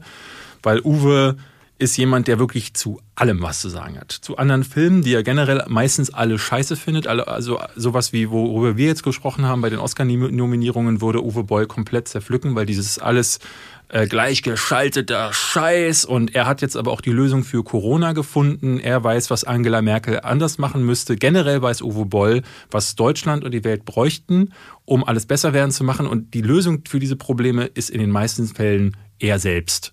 So, weil er hat die Antwort auf diese Dinge. Deswegen hat er Das mittlerweile. krass, dass, man, dass du nicht über Donald Trump redest, sondern über Uwe Boll, Ja. merkt man nicht. Der hat mittlerweile einen Podcast, deshalb war ich auch überrascht, namens Boll in Blasberg, wo er mit Kai Blasberg, der früher äh, der Chef von Tele 5 war, da sitzen dann zwei Egomanen, die dann quasi darüber reden, wie die Welt besser werden könnte. Ne? Das Vermögen der Reichen muss umverteilt werden und so. So ein bisschen so das, was, was du immer wieder so auf Facebook in Schreiergruppen liest. Das wird von ihm gerne da weiterverteilt. Und Uwe Boll hat sich ein bisschen wegentwickelt. Der war halt früher der Typ, der halt kein Blatt vor den Mund genommen hat und Fuck you gesagt hat. Und der halt sich eben mit Leuten geprügelt hat, die seine Filme kritisiert haben. Und heute ist er jemand, Er der. hat sie schon eingeladen nach Vancouver. Ja, genau. Er hat fünf Kritiker eingeladen zum Boxkampf, hat alle fünf, aber er hat auch Boxerfahrung wohl gehabt. Äh, Er hat halt gemeint, wenn ihr meine Filme kritisiert, dann stellt euch doch mal mit mir in den Ring und dann könnt ihr mir zeigen, was halt so, so eine kindische Art und also mit Gewalt darauf zu reagieren, weil du Kritik nicht abkannst, ist halt wirklich, ne, brauchen wir nicht drüber sprechen. Und jetzt hat er halt angekündigt, dass er über Hanau einen Film drehen wird. Und zwar ist und, das und, und, und rät auch den Familienangehörigen der Opfer, den nicht unbedingt anzusehen. Ja. Das hat jetzt so eine Medienecho geführt, weil sich die, die Eltern und die Hinterbliebenen der, der Opfer irgendwie dazu geäußert haben, gesagt haben, nicht nur, dass es total ekelhaft ist, dass er das macht, sondern er, auch der wurde, sie sind nie kontaktiert worden. Also er hat sich mit keinem der Hinterbliebenen auseinandergesetzt, hat quasi keine Recherche betrieben und man muss bei Uwe Boll daher annehmen, dass es ihm nur darum geht, jetzt quasi sein Comeback zu inszenieren, weil er seit 2016 halt, wo er dann auch niemand mehr seine Filme vertreiben wollte zum Schluss, einfach auch keinen Fuß mehr fassen konnte. Und das ist gerade so eine große Story, wo ganz viele drauf aufspringen. Ich finde besonders bedenklich, das ist nur der erste Teil einer geplanten Trilogie namens Deutschland im Winter. Ich gehe davon aus, dass wir zum Beispiel den Anschlag hier in Berlin auf dem Weihnachtsmarkt auch dann noch in einem zweiten oder dritten Teil wiederfinden werden, weil es sieht so aus, als wolle er einfach nur große Ereignisse aufgreifen, die ausschlachten und dann seine Meinung, die er normalerweise halt über seinen Facebook-Account rauströten muss, dass er die dann da reinpackt. Und er schrieb unter anderem auf Facebook, er hat er sich verteidigt, hat gemeint so, nein, stimmt nicht, dass er sich nicht vorher informiert hat. Er hätte an das Bildungsinitiative in Hanau geschrieben, ob die er denn äh, irgendwie eine Erlaubnis haben könne. Und dann haben die gesagt, nee, wir wollen mit ihrem Film nichts zu tun haben. Und daraufhin hat er dann gesagt, ja, dann mach es einfach trotzdem. Er hatte auch diese eine Organisation, die den gleichen Namen trägt wie eines der Opfer. Ich habe jetzt den Namen nicht gerade parat. Auch da Kontakt aufgenommen. Vielleicht redest du auch davon. Und die haben gesagt, sie möchten nicht. Glaube ich, das, das meine ich so. Aber ich mit, glaube, den, mit den Hinterbliebenen persönlich hat er keinen Kontakt aufgenommen das Ding ist, normalerweise, wir können ja mal darüber reden, wie wir es finden, weil er sagte auch in einem Interview, ja, es gab halt jede Menge Verfehlungen auf Seiten der Bürokratie, weil das ist, glaube ich, sein Hauptanliegen, wieder mal darzustellen. A will er sagen, wie es wirklich war. Das hat er in, in, der Vergangenheit schon mehrfach gemacht bei Filmen, die er auch schon äh, gebracht hat, zum Beispiel Auschwitz. Er hat einen Film über Auschwitz gemacht, da, können wir gleich drüber reden. Den habe ich mir nämlich extra angeguckt vorher, bevor ich wir das. noch diesen Trailer im Kopf. Es ging noch quasi durch dieses Bulleye, hat man geguckt, genau. der Tür zu der Gaskammer. Genau, das war damals der Trailer, man hörte dieses Klopfen und Hämmern. Genau, und der Film zeigt im Grunde innen drin dann auch, wie die Juden vergast werden. Und er steht als Nazi verkleidet draußen vor der Tür und isst ein Sandwich. Und in diesem Set hat er irgendwie drei Filme gedreht, nämlich Blood Rain 3 und Blubberella, wo er Hitler spielt. Also irgendwann ging es ihm nur noch darum, anzuecken und möglichst krass zu sein und so, so viel Geld wie möglich zu sparen. Deswegen hat er ein Set gemietet und drei Filme gleich da drin gedreht. Also da kann man sich auch ungefähr denken, wie, wie gut die Qualität ist. Und jetzt habe ich den Punkt so ein bisschen verloren, aber was ich glaube ich, äh, womit ich mit Auschwitz, worauf ich damit hinaus wollte, den habe ich mir vorher extra angeguckt. Mhm. Und ich kannte sein Övre ja schon und weiß, dass es ihm halt ums Anecken geht. Und er behauptete jetzt, dass es so um politische und historische Aufarbeitung geht. Er möchte, und er sagt, Zitat, Film kann Geschichte zu mehr Wahrheit verhelfen. Und das finde ich, auch das zeigt wieder, was das für ein krasser Narzisst ist. So, weil was heißt denn, ne, sein Film kann Geschichte zu mehr Wahrheit verhelfen? Heißt das, er hat die Wahrheit mit Löffeln gefressen, dass er, also das, weil der Film, den er dreht, auf Basis seines Drehbuchs, der ist ja keine neutrale Aufarbeitung, sondern das ist seine Agenda, die er da reinpushen möchte. Und er beschließt dann also, wie die tatsächliche Wahrheit aussieht und diese eine unumstößliche Wahrheit ist dann nur die Uwe Boll-Wahrheit. Also so kann ja das schon mal gar nicht funktionieren. Ich finde, das ist äh, dann irgendwie auch so ein so ein Argument, so ein Strohmann-Argument, was überhaupt nicht funktioniert für mich. Das ist einfach eine super geschmacklose Geschichte, finde ich. Ich musste so ein bisschen dran denken, als ich das erste Mal gelesen habe, diese ganze Diskussion, die es bei Once Upon a Time on Hollywood im Vorfeld gab, als Quentin Tarantino Charles Manson ja reingebracht hat als Figur.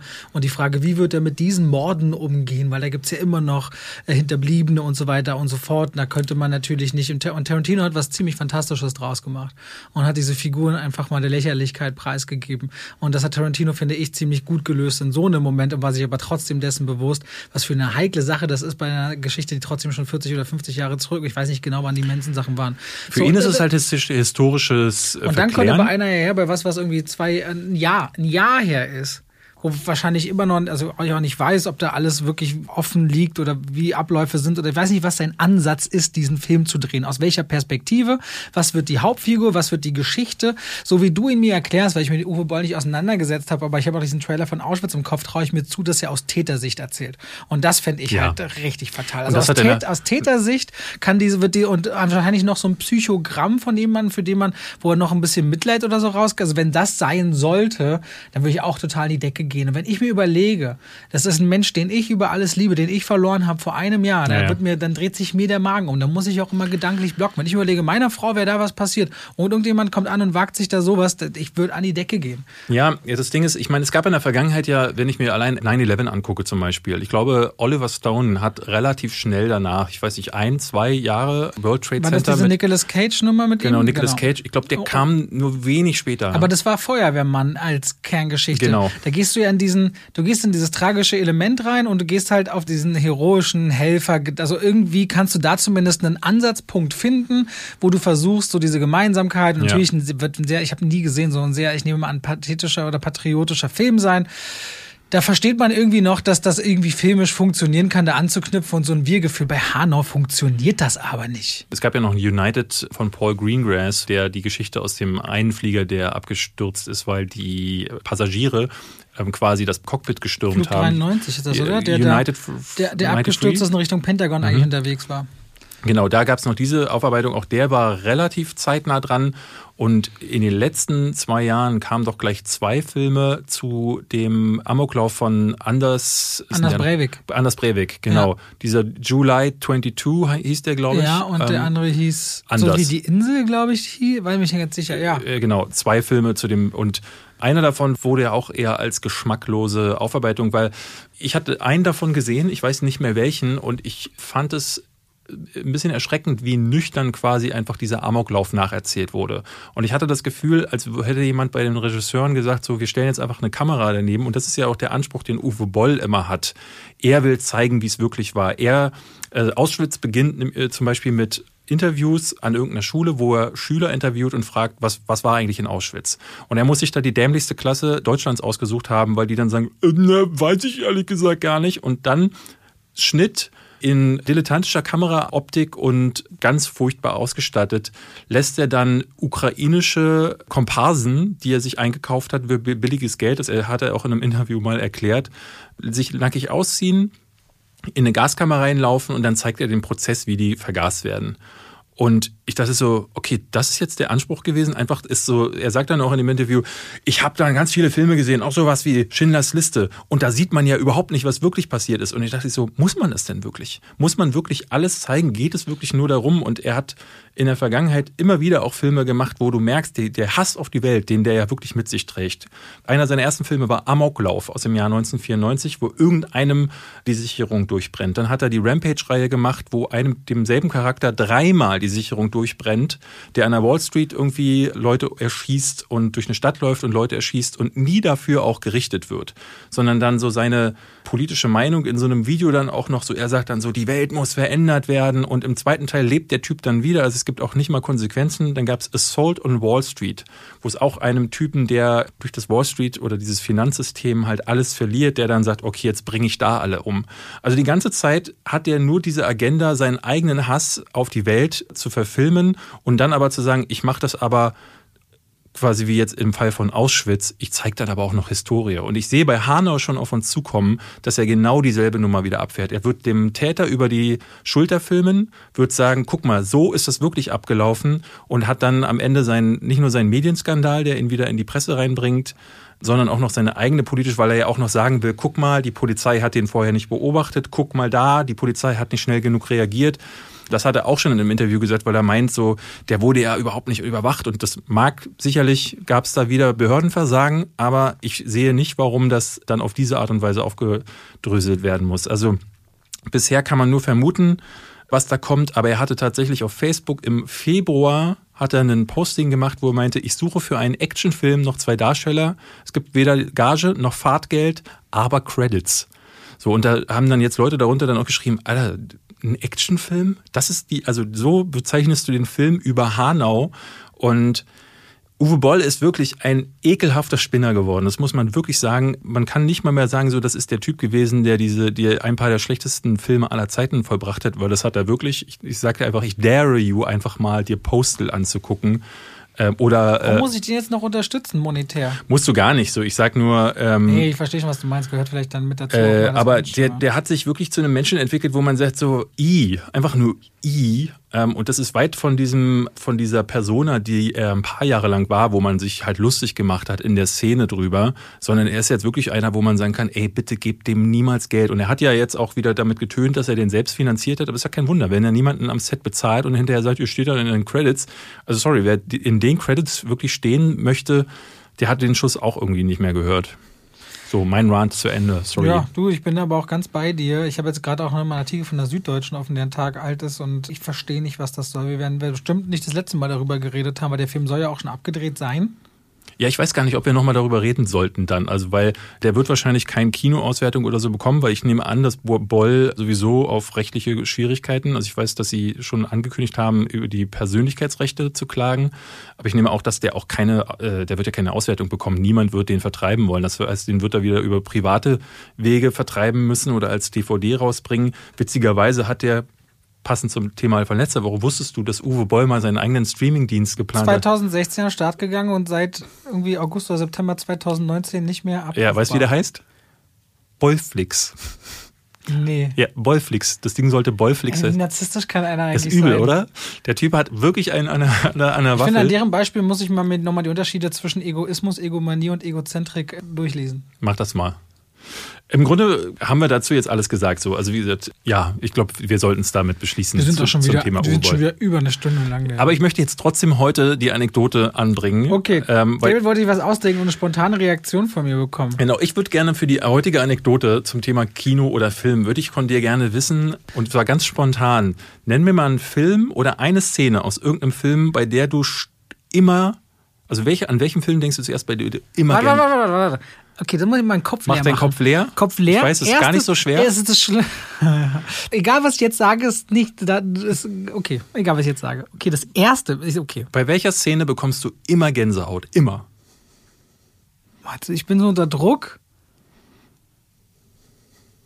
Ich bekomme immer so Gänsehaut, wenn so was mega episches, rettungsmäßiges leider passiert. Was, was geht dir gerade durch den Kopf? Nee, es ist dir geht schon, wenn ich dir sage. Komm, sag. Dir Warum ist jetzt als erster eingefallen, Doch, sag es jetzt. wie Thor diese mega Axt kriegt in Infinity War? Aber das ist eine gute Szene, muss ich sagen. Die, wo er diese Axt kriegt und auftaucht und einfach das ganze Ding aufmischt. Ich habe dann, ja, gerade muss ich daran denken, wie Thor diese, nicht wie er die Axt macht, sondern wie er das erste ja. Mal auftaucht in dieser Riesenschlacht ja, ja, mit diesen neuen Kräften, aber halt mit dieser Wirkung, wie er diese Axt auch macht. Meine Gänsehaut. Und, Gru und Groot, äh, Groot sich da so äh, aufopfert. Ja, jetzt kommst du mit dem nee, super nee, nee, krassen nein, nein. Ding. Meine Gänsehautszene in Infinity War ist, also die auch, aber tatsächlich erwischt es mich vorher schon, wo Wanda und Vision angegriffen werden und dann werden sie so zurückgedrängt in diesen Bahnhof. Beide Aliens gehen dann auf die beiden zu und dann fährt plötzlich ein Zug ein und du siehst so durch diesen Zug die Umrisse von Captain America. Die Musik von Captain America schwillt an. Die eine davon schmeißt ihren Speer. Ich Gänsehaut, wie du es erzählst. Guck genau. mal. Kein ja, ja, ich auch gerade beim Erzählen. Sie schmeißt ihren Speer und dieser Speer ist äh, in den Comics, muss man wissen, der findet immer sein Ziel, der trifft immer. Also es gibt keinen, der diesem Stab aus dem Weg gehen kann und er fängt den einfach so. Und dann tritt er so ins Licht, Steve Rogers mit diesem Bart Bart. und übel. Mega geile Szene. Finde ich super, kriege ich sofort Gänsehaut, wie gesagt, schon beim Erzählen. Bei mir ist es, ich hatte das Thema auch so, ich dachte, was, was kann ich fragen? Gänsehaut ist eine gute Sache was, und habe sofort gedacht an der Herr der Ringe 3. Es gibt da mehrere Szenen, muss ich sagen. Ihr kniet vor niemandem. Genau, ihr kniet ah, vor das niemandem. So dachte ich mir. Ihr kniet vor niemandem ist die Szene, die kriegt jeden. So, ne? Also, und da denke ich so, Alter, die wirkt auch noch zehn Jahre später, die kannst, den kannst du immer wieder gucken und es ihr kniet von niemandem und dafür brauchst du die ersten zwei Teile. Du brauchst diese epische Reise. Jetzt will ich, komm, jetzt will ich über noch mehr Szenen reden, die wir ja, lass, lass machen. Also unbedingt noch, was würdet ihr tun ohne Freiheit? Ja, das ist Mel Gibson Braveheart. Dann, komischerweise, können wir gleich noch einen Russell Crowe Gladiator. Bei Frost bleibt die Klinge manchmal stecken. Als er hingerichtet äh? werden soll am Anfang. Und sie wollen ihn hinrichten und er will die Klinge ziehen und er kriegt sie nicht raus, weil es so friert. Und dann äh, wehrt er okay, sich das und kommt dann, bei, bei, mir nicht so, aber bei Frost bleibt die Klinge Für mich wirkt die Szene stecken. immer, äh, wo Proximo quasi, äh, der Darsteller, wie heißt er? Äh, Alexander Reed, glaube ich geht auf die Kamera zu und wo er ihn fragt, warst du auch mal Gladiator? Mhm. Und dann sagt er, ja, und dann schwillt, die schwillt das an und schwillt an und er, der ist so ein guter Darsteller, wie er das so erzählt und Ridley Scott spielt auch so gut mit dem Sound, weil während er das erzählt, spielen dann so die Geräusche von jubelnden Menschen ein und das kriegt mich auch jedes Mal in Gladiator. Also ich glaube, wir könnten zig Filme nennen. Nein, nein, das ist geil. Lass mal nicht aufhören. Nicht? Das macht richtig Spaß. Wenn ich das auf Twitch mache, Leute sagen Filmzitate, sitze ich mit Gina manchmal da und dann sagen wir nur Filmzitate. Es gibt richtig geile Momente. Matrix. Matrix. Er ich habe auch gerade Kugel, der hält die Kugel ja, an am Ende. Ja, ja, ja, Dann äh, richtig geil ist auch Jurassic Park, die Brachiosaurier, das erste Mal der Blick nach oben, du hörst dieses Sounddesign und er und dann nimmt er von der Krone und steht auf dem Hinterbein und stampft dann auf und der Boden bebt. Das war für mich als Kind Faszination pur. Ja, ich finde sowieso immer so Momente, wo Helden irgendwas tun, was sie so dann erst zu Helden werden lässt, finde ich, finde ich immer spektakulär. Jetzt, mir fällt jetzt gerade auch nichts ein, aber mir. oh, Ratatouille. als dem Kritiker, als er das Ratatouille kostet. Und durch die Augen fährt Pixar in Ah. seine Kindheit. Mir fährt was ein. Äh, Entschuldigung, dass du mir gar nicht zuhörst. Doch, aber- doch, doch, aber mir, mir fiel da jetzt was ein, bevor ich es vergesse. Schweinchen namens Babe. Mein erster Schweinchen, Kinofilm. Schweinchen namens Babe, die Szene, wo alle sich über sie lustig machen und dann Babe die Schafe in dieses Ding reinführt und dann Totenstille und die beiden Moderatoren, der eine sagt so, äh, äh, äh, äh, äh, äh. Und das ist meine allerliebste Szene. Und dann, wenn er den Tür so ganz langsam zumacht und dann verschließt er das Ding und alle rasten aus in dem Moment. Oder boah, die Gänsehaut explodiert, voll gut. Aber ich würde sagen, wir wir müssen einen, den, den Deckel drauf machen. Okay, du musst noch sagen, bei König der Löwen, als äh, Simba, das von den drei Hyänen im Elefantenfriedhof in Nala gefangen gehalten wird und er macht und kann Ja. noch nicht richtig. Und dann hörst du Mufasas Ja, ja. Brüllen in dem Moment. Das fand ich auch noch. "Hä, war ich das jetzt? Das fand ich auch noch richtig schön. Können wir Na vielleicht nochmal darüber sprechen? Auf jeden. Fall auch gerne, ich mache ein Posting die Tage, was ist zu emotionalen Momenten und dann würde ich gerne mal eure gesammelten Momente hören. Das finde ich auch spannend. Das machen wir, das machen wir genauso äh, bei Instagram. Und dann werden wir in der nächsten Folge einfach nochmal drüber sprechen, über eure Momente und werden dann unsere Momente, die wir uns bestimmt auch noch eingefallen Können wir sind nicht immer sowas wie dahin. eine Sprachnachrichtenfolge machen? Und wo lassen wir die hinschicken, Robert? Na, die, wir holen uns einfach ein Handy, eine SIM-Karte und sagen, auf der Nummer könnt ihr uns Sprachnachrichten schicken. Können wir machen. Ist doch dann safe. Und dann können wir es ja abhören oder nicht. Äh, Die, die Euro für eine SIM-Karte haben wir auch noch. Dann lass uns das doch mal, äh, Könnte man machen, dann könnte man einfach mal so, weiß ich nicht, mal so eine Folge eure nach, also ja, Eure weiß ich, jetzt, ist Nachrichten. jetzt eingefallen. Ja. Man könnte so einen Podcast namens Die Anrufbeantworter ins Leben Was rufen. ist das? Das ist mein zweiter neuer Podcast, den ich mit meiner Ah. Freundin zusammen mache, ähm, wo, wo Leute uns anrufen können. Der startet, also die erste Folge ist schon draußen und wir wollen jetzt diese Woche, also wenn ihr das jetzt hört, ich glaube Donnerstag oder Freitag, also heute ist, ist Donnerstag, wollen wir die ersten Anrufe entgegennehmen. Ich werde da zu dem Zeitpunkt schon irgendwie mitgeteilt haben, wo, aber das nur kurz als Kann Werbung. deine Handynummer kurz raussuchen, dann kann ich denen sagen, den Leuten jetzt hier, falls sie da anrufen wollen, wo sie Hm. anrufen müssen. Ja, Ja? gute Idee. Okay. Das wäre Ich schicke dann jedem davon deine auch. Das wäre dann die 01. Und bis zum also nächsten bis Mal. 01, so weit können wir uns ja schon mal rauswagen. Den Rest könnt ihr euch aussuchen. Macht's gut, bis dann. Tschüss.